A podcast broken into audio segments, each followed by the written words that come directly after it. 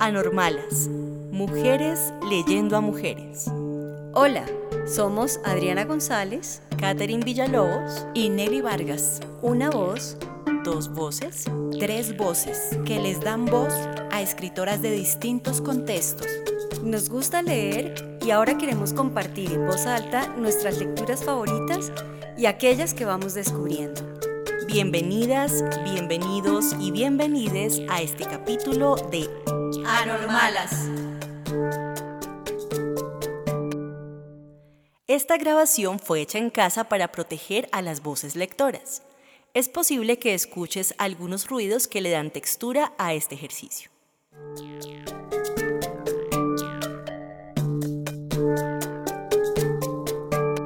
Hoy leeremos a Samantha Schweblin, escritora argentina. Es diseñadora de imagen y sonido de la Universidad de Buenos Aires. En 2001 ganó el primer premio del Fondo Nacional de las Artes por su libro de cuentos El núcleo del disturbio. Su cuento, Un hombre sin suerte, obtuvo el premio Juan Rulfo en 2012. En 2020 obtuvo el premio Mandarache por su obra Kentuckys. Hoy leeremos el relato que le da nombre a la obra Pájaros en la boca y otros cuentos.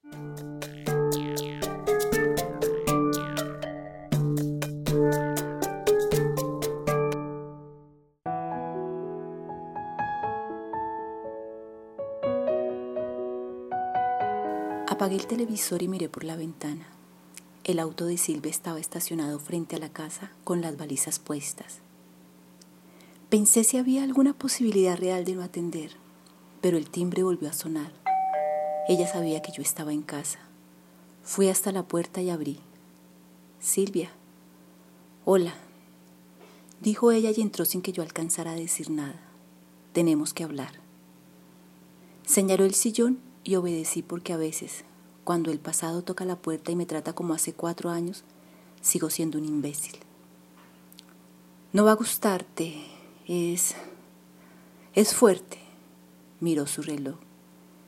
Es sobre Sara. Siempre sobre Sara. Vas a decir que exagero, que soy una loca, todo ese asunto. Pero hoy no hay tiempo. Te vienes a casa ahora mismo esto tienes que verlo con tus propios ojos. ¿Qué pasa? Además, le dije a Sara que ibas a ir, así que te espera. Nos quedamos en silencio un momento. Pensé en cuál sería el próximo paso, hasta que Silvia frunció el ceño, se levantó y fue hasta la puerta. Tomé mi abrigo y salí tras ella.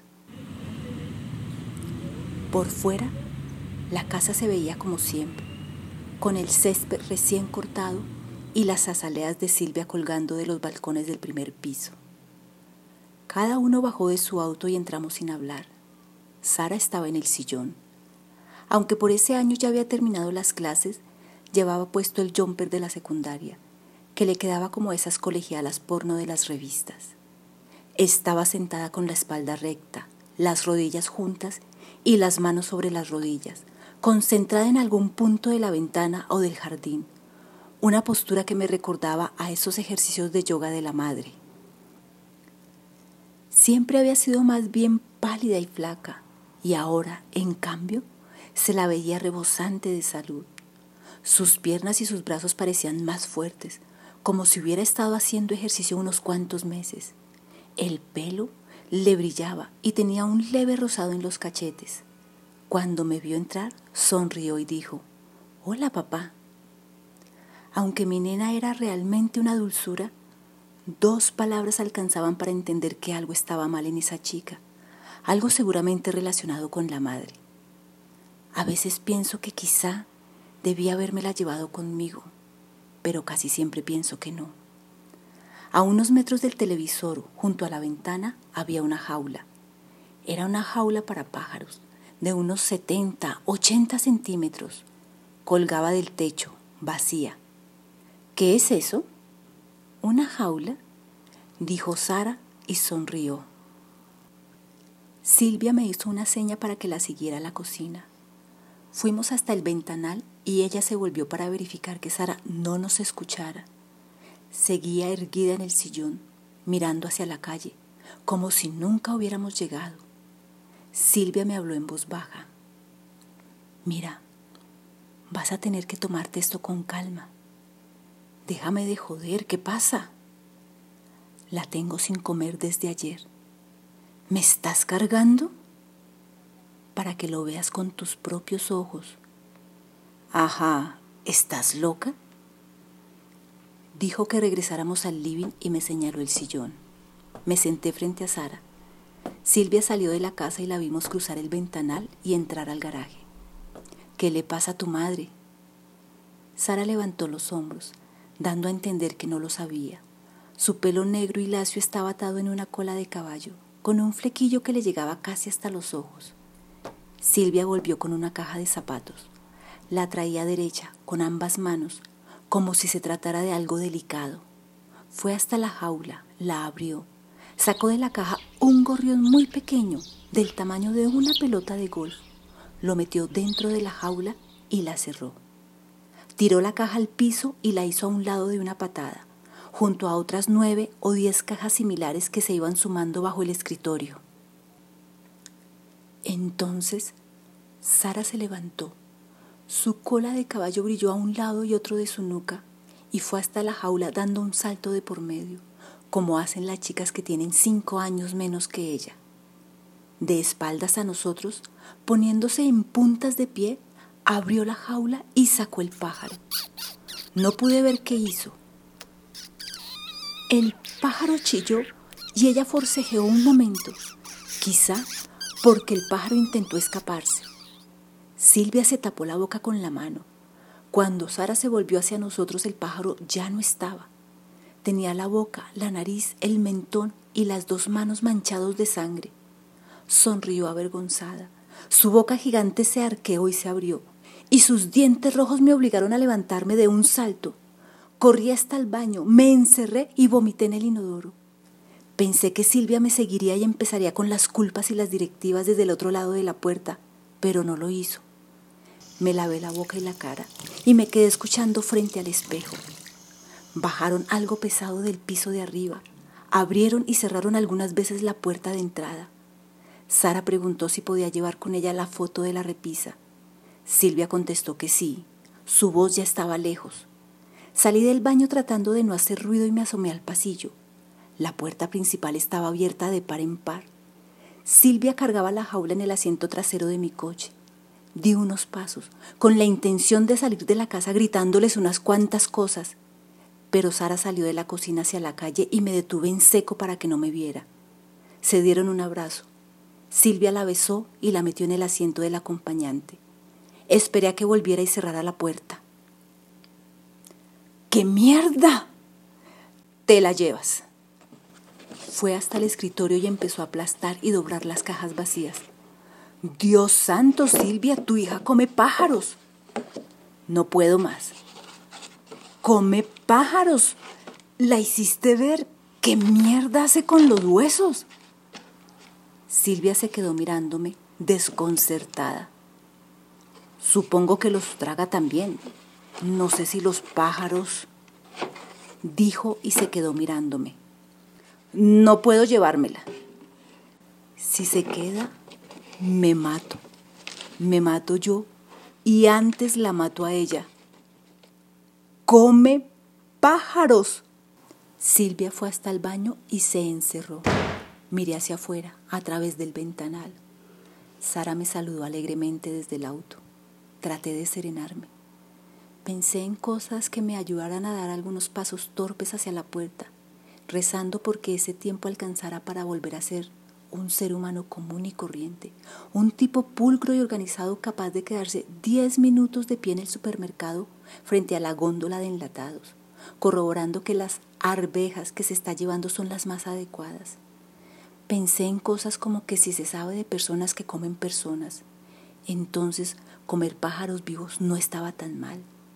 También que desde un punto de vista naturista es más sano que la droga y desde el social más fácil de ocultar que un embarazo a los 13. Pero creo que hasta la manija del coche seguí repitiéndome, come come pájaros, come pájaros, y así. Llevé a Sara a casa. No dijo nada en el viaje, y cuando llegamos bajó sola sus cosas, su jaula, su valija que había guardado en el baúl y cuatro cajas de zapatos como la que Silvia había traído del garaje. No pude ayudarla con nada. Abrí la puerta y ahí esperé a que ella fuera y viniera con todo. Después de indicarle que podía usar el cuarto de arriba y de darle unos minutos para que se instalara, la hice bajar y sentarse frente a mí en la mesa del comedor. Preparé dos cafés. Sara hizo a un lado su taza y dijo que no tomaba infusiones. ¿Comes pájaros, Sara? dije. Sí, papá. Se mordió los labios, avergonzada, y dijo, tú también. ¿Comes pájaros vivos, Sara? Sí, papá. Me acordé de Sara a los cinco años, sentada a la mesa con nosotros, devorando fanáticamente una calabaza, y pensé que encontraríamos la forma de resolver este problema. Pero cuando la Sara que tenía frente a mí volvió a sonreír y me pregunté qué se sentiría el tragar algo caliente y en movimiento, algo lleno de plumas y patas en la boca, me tapé con la mano, como hacía Silvia, y la dejé sola frente a los dos cafés intactos. Pasaron tres días. Sara estaba casi todo el tiempo en el living, erguida en el sillón con las rodillas juntas y las manos sobre las rodillas. Yo salía temprano al trabajo y me aguantaba las horas consultando en internet infinitas combinaciones de las palabras pájaro, crudo, cura, adopción, sabiendo que ella seguía sentada ahí, mirando hacia el jardín durante horas. Cuando entraba a la casa, alrededor de las siete y la veía tal cual la había imaginado durante todo el día, se me erizaban los pelos de la nuca y me daban ganas de salir y dejarla encerrada dentro con llave, herméticamente encerrada, como esos insectos que cazaba de chico y guardaba en frascos de vidrio hasta que el aire se acababa. ¿Podría hacerlo? De chico, una vez, vi en el circo a una mujer barbuda que se llevaba ratones a la boca los retenía un rato. Caminaba frente al público con los labios cerrados y sonrientes y dirigía los ojos hacia arriba, como si eso le diera un gran placer. Ahora pensaba en esa mujer casi todas las noches, dando vueltas en la cama sin poder dormir, considerando la posibilidad de internar a Sara en un centro psiquiátrico. Quizá podría visitarla una o dos veces por semana. Podríamos turnarnos con Silvia Pensé en esos casos en que los médicos sugieren cierto aislamiento del paciente, alejarlo de la familia por unos meses. Quizás era una buena opción para todos, pero no estaba seguro de que Sara pudiera sobrevivir en un lugar así, ¿o sí? En cualquier caso, su madre no lo permitiría. ¿O sí? No podía decidirme. Al cuarto día, Silvia vino a vernos. Trajo cinco cajas de zapatos que dejó junto a la puerta de entrada del lado de adentro. Ninguno de los dos dijo nada al respecto. Preguntó por Sara y le señalé el cuarto de arriba. Después bajó sola. Le ofrecí café. Lo tomamos en el living, en silencio. Estaba pálida y a veces las manos le temblaban y hacía tintinear la taza sobre el plato. Cada uno sabía lo que pensaba el otro. Yo podía decir, esto es culpa tuya, esto es lo que lograste. Y ella podía decir algo absurdo como, esto pasa porque nunca le prestaste atención. Pero la verdad es que ya estábamos muy cansados. Yo me encargo de esto, dijo Silvia antes de salir, señalando las cajas de zapatos. No dije nada, aunque se lo agradecí profundamente. En el supermercado, la gente cargaba sus changos de cereales, dulces, verduras, carnes y lácteos. Yo me limitaba a mis enlatados y hacia la cola en silencio. Iba dos o tres veces por semana, a veces sin nada que comprar. Pasaba de todas formas antes de regresar a casa. Tomaba un chango y recorría las góndolas pensando en qué es lo que podía estar olvidándome. A la noche mirábamos juntos la televisión Sara erguida, sentada en su esquina del sillón, yo en la otra punta, espiándola cada tanto para ver si seguía la programación o ya estaba de nuevo con los ojos clavados en el jardín. Yo preparaba comida para dos y la llevaba al living en dos bandejas. Dejaba la de Sara frente a ella y ahí quedaba. Ella esperaba que yo empezara a comer y entonces decía, permiso papá. Se levantaba, subía a su cuarto y cerraba la puerta con delicadeza. La primera vez bajé el volumen del televisor y esperé en silencio. Se escuchó un chillido agudo y corto. Unos segundos después, las canillas del baño y el agua corriendo.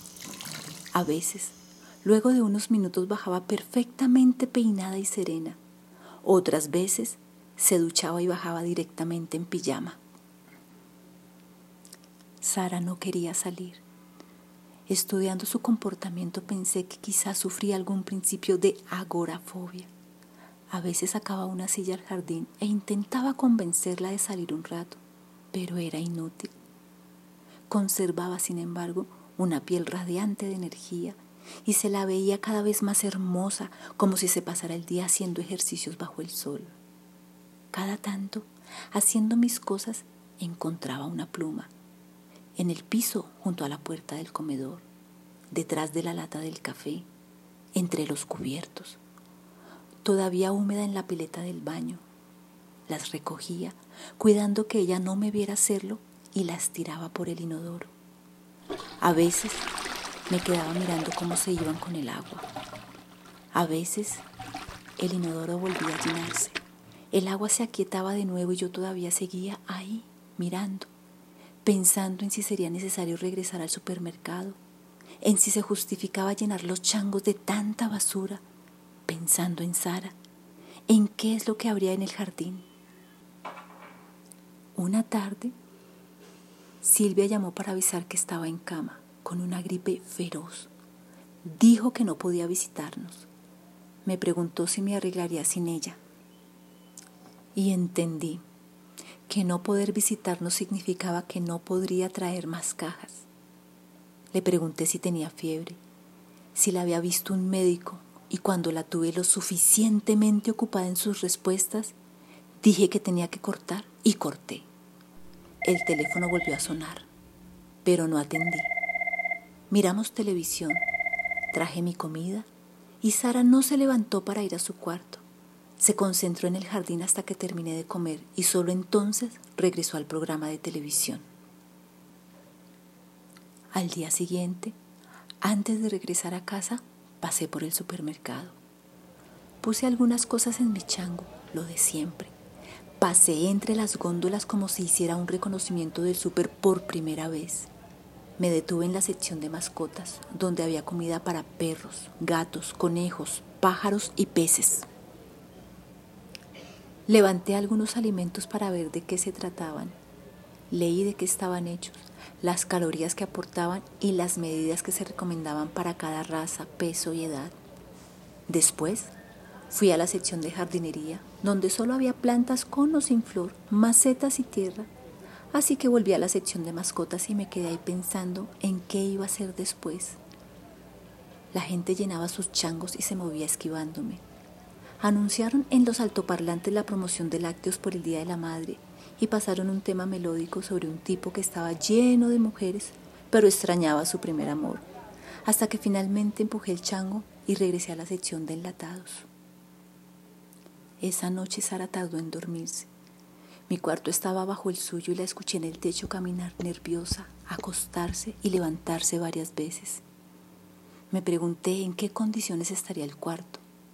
No había subido desde que ella había llegado. Quizás el sitio era un verdadero desastre, un corral lleno de mugre y plumas. La tercera noche, después del llamado de Silvia, antes de volver a casa, me detuve a ver las jaulas de pájaros que colgaban de los toldos de una veterinaria. Ninguno se parecía al gorrión que había visto en la casa de Silvia. Eran de colores y en general un poco más grandes. Estuve ahí un rato, hasta que un vendedor se acercó a preguntarme si estaba interesado en algún pájaro. Dije que no, que de ninguna manera, que solo estaba mirando. Se quedó cerca, moviendo cajas, mirando hacia la calle. Después entendió que realmente no compraría nada y regresó al mostrador. En casa Sara esperaba en el sillón, erguida en su ejercicio de yoga. Nos saludamos. Hola Sara. Hola papá. Estaba perdiendo sus cachetes rosados y ya no se la veía tan bien como en los días anteriores. Preparé mi comida, me senté en el sillón y encendí el televisor. Después de un rato, Sara dijo, Papi. Tragué lo que estaba masticando y bajé el volumen, dudando de que realmente me hubiera hablado. Pero ahí estaba, con las rodillas juntas y las manos sobre las rodillas, mirándome. ¿Qué? dije. ¿Me quieres? Hice un gesto con la mano acompañado de un asentimiento. Todo en su conjunto significaba que sí, que por supuesto, era mi hija, ¿no?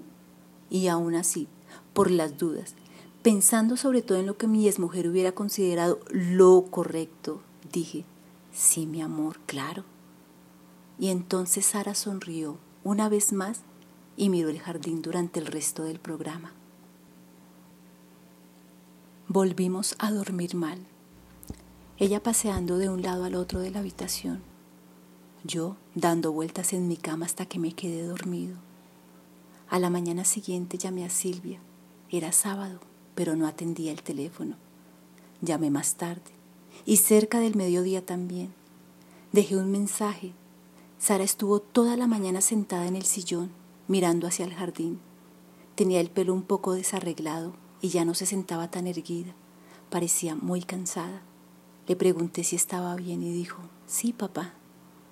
¿Por qué no sales un poco al jardín? No, papá. Pensando en la conversación de la noche anterior, se me ocurrió que podría preguntarle si me quería, aunque enseguida me pareció una estupidez. Volví a llamar a Silvia, dejé otro mensaje. En voz baja, cuidando de que Sara no me escuchara, dije en el contestador, es urgente, por favor. Esperamos sentados cada uno en su sillón con el televisor encendido. Unas horas más tarde Sara dijo, Permiso, papá. Se encerró en su cuarto. Apagué el televisor para escuchar mejor. Sara no hizo ningún ruido. Decidí que llamaría a Silvia una vez más. Levanté el tubo y cuando escuché el tono, corté. Fui con el auto hasta la veterinaria. Busqué al vendedor y le dije que necesitaba un pájaro chico, el más chico que tuviera. El vendedor abrió un catálogo de fotografías y dijo que los precios y la alimentación variaban de una especie a la otra. ¿Le gustan los exóticos o prefiere algo más hogareño? Golpeé la mesa con la palma de la mano. Algunas cosas saltaron sobre el mostrador y el vendedor se quedó en silencio, mirándome. Señalé un pájaro chico, oscuro, que se movía nervioso de un lado a otro de su jaula. Me cobraron 120 pesos y me lo entregaron en una caja cuadrada de cartón verde, con pequeños orificios calados alrededor, una bolsa gratis de alpiste que no acepté y un folleto del criadero con la foto del pájaro en el frente. Cuando volví, Sara seguía encerrada. Por primera vez desde que ella estaba en casa, subí y entré al cuarto. Estaba sentada en la cama, frente a la ventana abierta. Me miró. Ninguno de los dos dijo nada. Se la veía tan pálida que parecía enferma. El cuarto estaba limpio y ordenado, la puerta del baño entornada.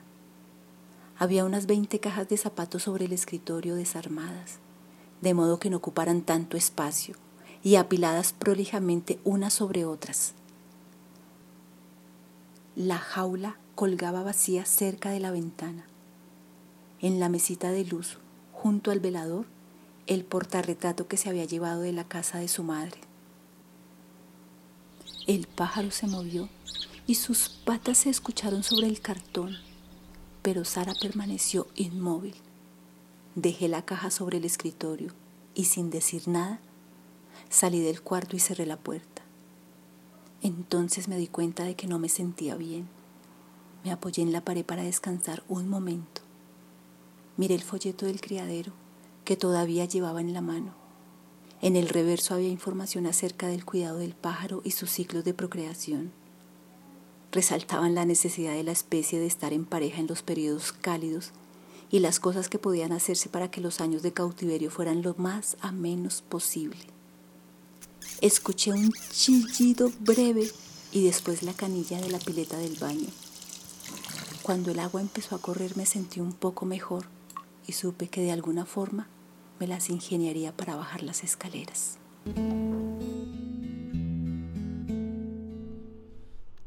¿Te gustó la lectura de este cuento?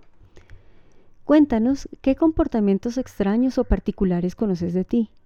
¿Alguno sería un buen motivo para un relato?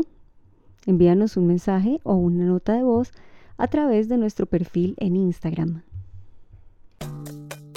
Anormalas, mujeres leyendo a mujeres. Encuentra o escucha este capítulo en Spotify, Apple Podcast y en el blog Anormalas Colectiva. Anormalas, mujeres leyendo a mujeres. Un podcast con sabor de boca que se te queda en la mente y en el corazón.